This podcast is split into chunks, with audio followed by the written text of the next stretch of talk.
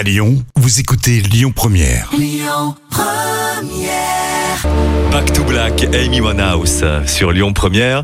Et puis, et puis les petits plats, bien sûr. Hop là. Les petits plats de Camille. Bien, voici le hachis parmentier végétarien de Camille. On t'écoute.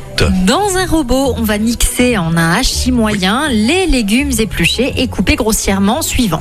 On a le navet, les carottes, le céleri, les champignons, les oignons et l'ail. Vous préchauffez le four à 220 degrés, puis vous pelez les pommes de terre et vous coupez en morceaux avant de faire cuire à l'eau pendant 20 minutes. Vous faites cuire à la vapeur au-dessus des pommes de terre, le blanc de poireau émincé. Pendant ce temps, dans un faitout, vous allez chauffer à feu vif l'huile d'olive et faire revenir le hachis de légumes 15 minutes en remuant souvent.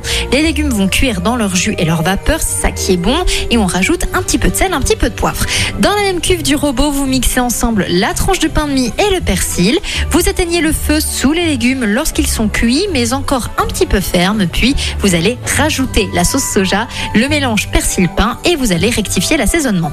On monte le hachis parmentier dans un plat graissé avec au-dessus du hachis les pommes de terre en purée épaisse mélangées avec le poireau. Vous cuisez 35 minutes à 220 degrés et vous servez avec une petite salade verte. C'est le plus approprié. Merci Camille, tout va bien. Goldman, Fredericks, Jones pour la suite. C'est Lyon Première que vous écoutez, c'est mercredi.